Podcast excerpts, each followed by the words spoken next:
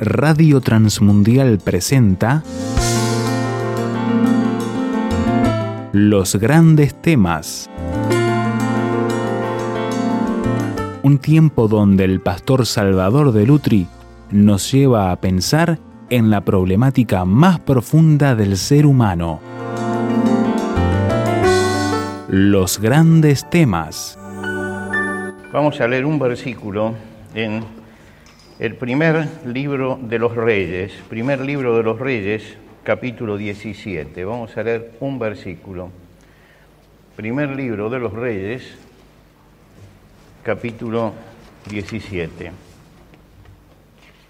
Vamos a leer el versículo primero de este capítulo. Dice, entonces Elías Tisbita, que era de los moradores de Galad, dijo a Acab, Vive Jehová, Dios de Israel, en cuya presencia estoy, que no habrá lluvia ni rocío en estos años, sino por mi palabra. Vamos a detenernos aquí en la lectura de la palabra de Dios, vamos a tomar asiento. En la historia de Israel irrumpe en este momento y en este pasaje que leímos un desconocido, un absoluto desconocido, que entra en la historia y va a marcar la historia. La historia se va a quebrar en este momento alrededor de este personaje que aparece aquí y la sociedad comienza a entrar en una crisis muy fuerte que la va a llevar a un cambio eh, grande de, y un baño de realismo, que era lo que en ese momento le faltaba. Comenzaba una nueva etapa ¿Quién es este que aparece aquí? Irrumpe así. Elías Tisbita, que era de los moradores de Galad. Si nosotros queremos indagar acerca del pasado de Elías, vamos a fracasar. No se sabe absolutamente nada. Nada. ¿Qué es Galad? Galad era una región bien amplia al otro lado del Jordán. Había solamente dos tribus y media allí ubicadas en ese lugar. Y Tisbe, porque dice que era Tisbita, Tisbe, nunca se ha podido localizar esta ciudad. Seguramente porque era demasiado pequeña y no dejó rastros. Es lo único que sabemos. ¿De qué tribu era Elías? Nadie puede determinar de qué tribu era. ¿De qué familia venían? ¿De qué padres? ¿De qué hogar? Tampoco. ¿Cuál es la historia espiritual de Elías? No aparece nada en la Biblia. ¿Qué relación tenía él con la corrupción general? Ninguna. ¿Tuvo un llamamiento especial de Dios? Tampoco lo sabemos. Para él no sabemos si hubo una zarza como hubo para Moisés, para marcar el comienzo, o si hubo una visión especial del cielo como le sucedió a Isaías, que vio el trono de Dios, o si una luz del cielo como a Pablo lo derribó, no sabemos nada, nada. Aparece simplemente un hombre con unas vestimentas rústicas, porque viene de una zona rústica también, con modales rudos, no tiene nada que ver con los modales de ciudad, y entra dentro de la ciudad de Samaria, irrumpe con estas palabras que nosotros hemos leído hoy. ¿Por qué hace esto? ¿Por qué irrumpe en esta forma? Para entender a un hombre hay que entender la época en que vivió, si no, su acción no sabemos por qué, o qué la motiva. Si nosotros queremos entender a Francisco de Asís y leemos simplemente lo que hizo, podemos pensar que era un rebelde incomprendido. Pero cuando uno ve el entorno familiar, el entorno eclesiástico, el entorno social, uno entiende la revolución espiritual que él estaba haciendo. Pero si no conocemos el entorno y qué es lo que pasaba, no podemos entender al personaje. Hay por lo menos cuatro características en la sociedad en la que Elías dijo estas palabras. Inmoralidad, era una sociedad que vivía en la inmoralidad, decadencia, corrupción y violencia. Cuatro características de ese tiempo. Jezabel, la esposa del rey, era la que mandaba en ese momento en el reino. Y era una mujer sanguinaria y despótica, era una fenicia. Su padre había sido un asesino y ella era una asesina. Ella había instaurado todo un culto de prostitución sagrada en todos los lugares altos donde hubiera árboles frondosos y el pueblo corría en su decadencia moral frente a esta propuesta que los liberaba del yugo de los diez mandamientos y de lo que Dios había dicho para vivir en el libertinaje total. Inducía a su esposo a cometer crímenes para apropiarse de las cosas ajenas. Se enriquecía como consecuencia de la corrupción y de estos crímenes. Cuando uno ve el panorama en el que se movía Elías, no se diferencia en nada del panorama en que nos estamos moviendo nosotros en este momento. Las cuatro constantes esta de inmoralidad, decadencia, corrupción y violencia existen hoy también. Estamos consternados esta semana viendo una publicidad de la provincia donde se promueve la drogadicción pero moderada. Cuando todo el mundo se sabe que la droga mata, vemos de pronto poner a un señor que vivía en una casa humilde como jefe de una banda cuando sabemos que los jefes de banda son jefes poderosos económicamente. Nos están tomando el pelo en este momento, nos están tomando el pelo. Nunca vemos caer un narcotraficante aquí, nunca. Siempre un perejil lo llaman, un vendedor de cuarta categoría. Esa es la inmoralidad que hay. ¿Por qué no se hace una campaña contra la droga, pero bien hecha, profunda, a fondo? Tenemos que decir por qué porque la política y las fuerzas de seguridad están comprometidas con todo esto. Esto es lo que nosotros vivimos, este es el panorama que tenemos nosotros hoy. La sexualidad desvirtuada, homosexualidad en todas partes, poliamor también, los jóvenes y adolescentes desbordados por la droga, por el alcohol, y por otro lado, la violencia que avanza todos los días cuando vemos las noticias, hay actos de violencia permanentes en todos lados. Y todo esto se justifica como libertad. Disépolo decía, acá ni Dios rescata lo perdido. Yo me pregunto, ¿será verdad que no se puede hacer nada? ¿Será verdad? ¿Tenemos que aguantar impasibles que esto suceda? Elías se levanta como un hombre único. No tiene a nadie atrás, ni tiene pasado, ni tiene nada. Y se lanza a hablar. Y uno dice, ¿es el único que quedó? No, hay siete mil que no doblaron sus rodillas.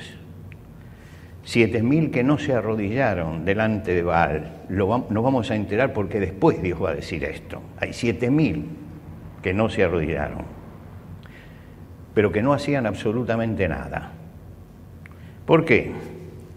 Por el temor que despertaba Jezabel, porque había que pagar un precio frente a esto, porque esa mujer era cruel, sanguinaria, inescrupulosa y quién sabe cuáles van a ser las consecuencias, porque sabemos que comprometerse contra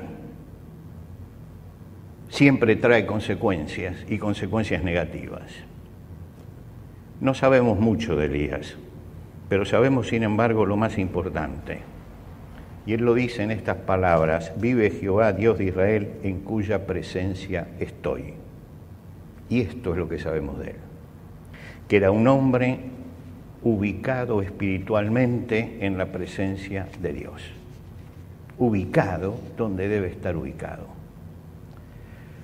Cuando él enfrenta a Cap, no le dice, ¿dónde estás parado acá? ¿Dónde está parada tu mujer? ¿Dónde está parada la mayoría del pueblo? Él dice, te voy a decir dónde estoy parado yo. ¿Dónde estoy parado yo? Yo estoy parado aquí, estoy en la presencia de Dios. Estoy bajo la autoridad de Dios, no bajo la, autoridad de un poder corrupto, sino bajo la autoridad de Dios. Estoy en la presencia de Dios, no en la presencia de Baal, ni de Astarte, ni los dioses que trajo tu mujer a este pueblo. Y el hecho de estar en la presencia de Dios es lo que me da la valentía de jugarme en este momento por la fe. ¿Por qué? Porque el hombre de fe tiene que asumir compromisos, porque la fe es un compromiso, tiene que tomar decisiones de fe, tiene que jugarse por lo que cree, tiene que denunciar la corrupción. Y si nosotros no denunciamos la corrupción, no tomamos decisiones frente a todo esto, si no nos jugamos por lo que creemos, somos tristes personas que no sabemos para qué vivimos.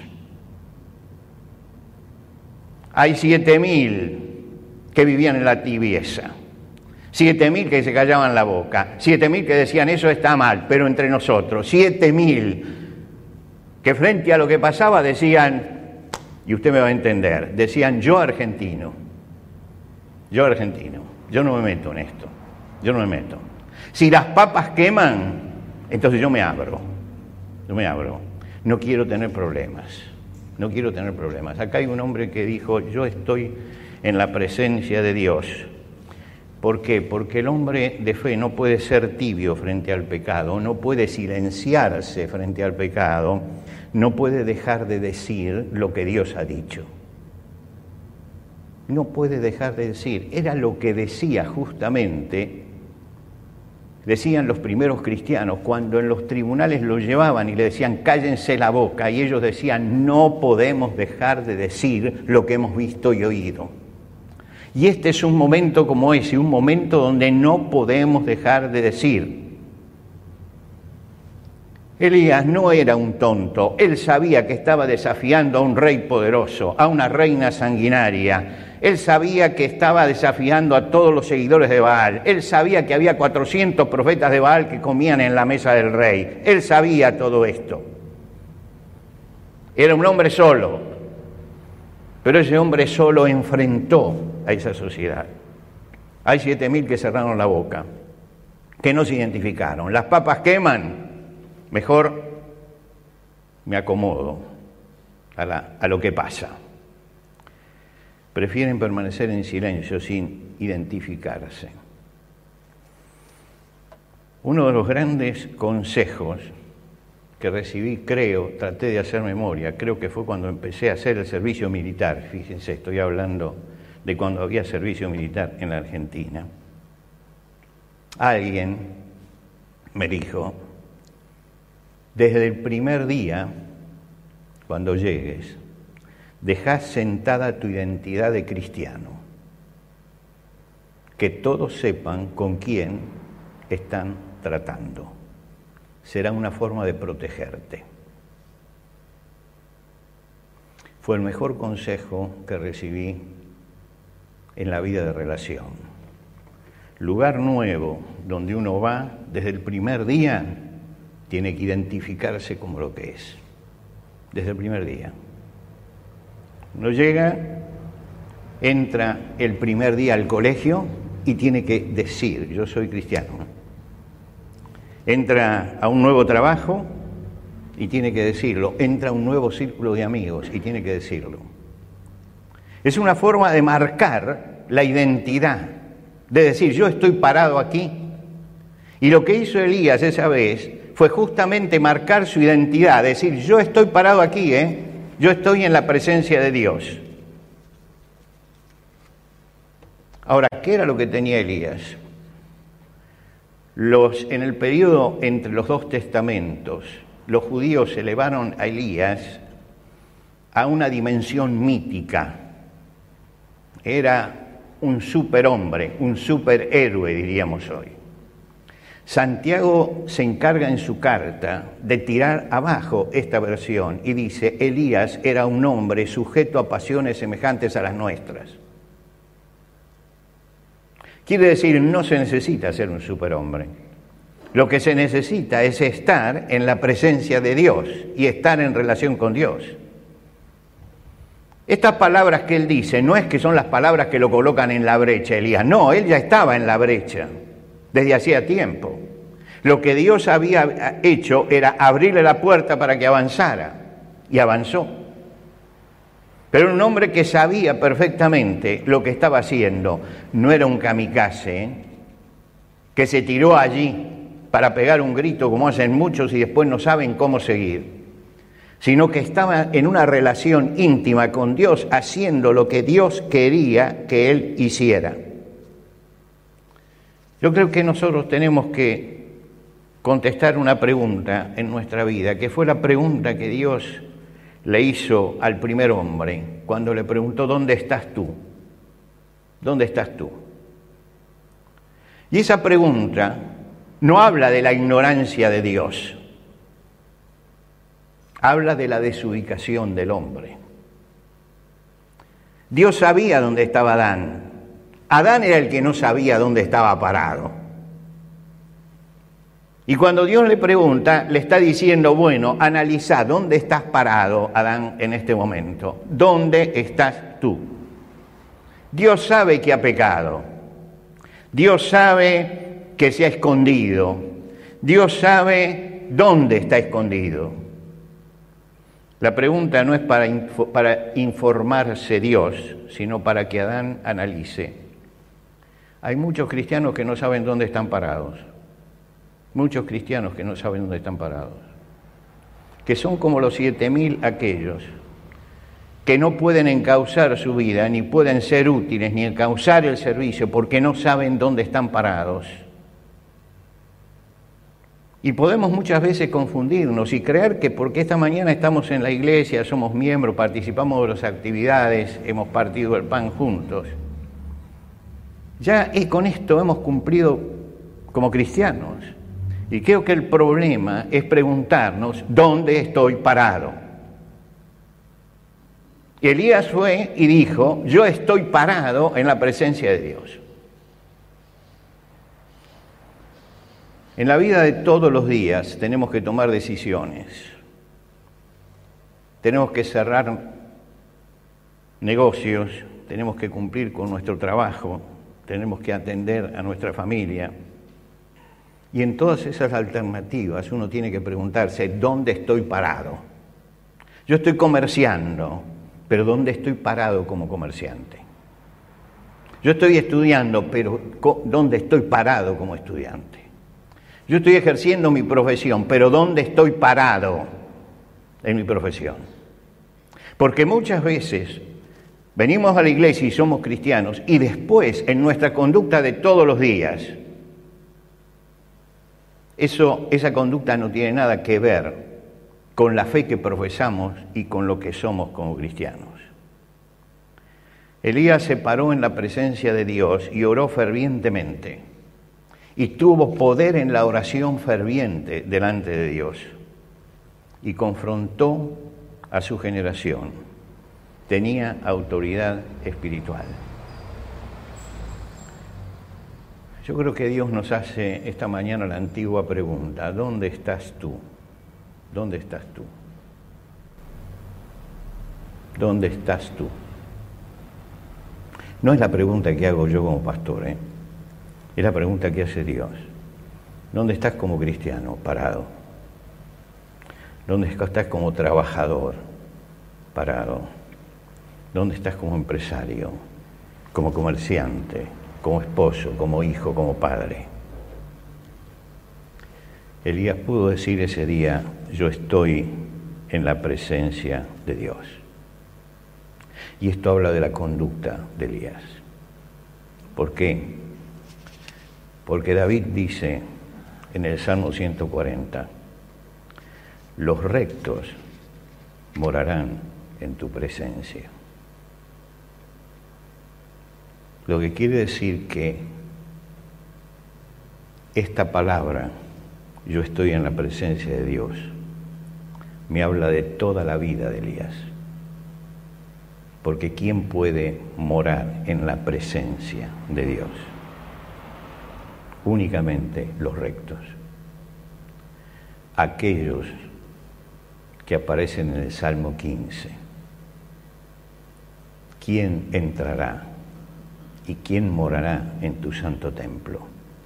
El que hace todas estas cosas y entonces está en la presencia de Dios. Llevemos en nuestro corazón esta semana la pregunta. Es una pregunta personal. En esta sociedad decadente, en esta sociedad corrupta, en esta sociedad que se ha levantado contra los principios de Dios y contra Dios, ¿dónde estoy parado yo? ¿Dónde estoy parado? No donde estoy parado los domingos a la mañana, ¿eh? sino donde estoy parado todos los días. Elías pudo decir, yo estoy en la presencia de Dios. Y porque estaba en la presencia de Dios no necesitó un ejército detrás no necesitó los votos de la mayoría, no necesitó nada de eso. Él dio vuelta la historia de su pueblo. Y la dio vuelta porque estaba en la presencia de Dios. Dios en este momento está buscando cristianos que realmente se estén jugando en la presencia de Dios y digan, yo estoy parado aquí y vivan parados frente a la presencia de Dios.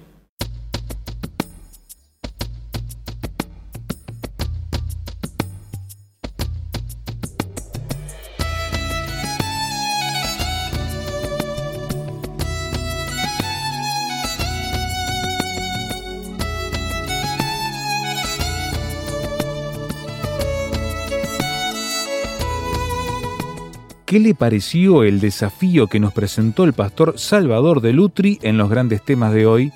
¿Qué preguntas, aportes y discusión le gustaría compartir con nosotros?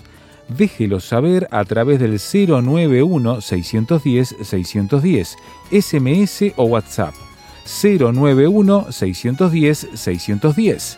Si está fuera de Uruguay, agregue el número en su libreta de contactos así, símbolo de más 598 91 610 610.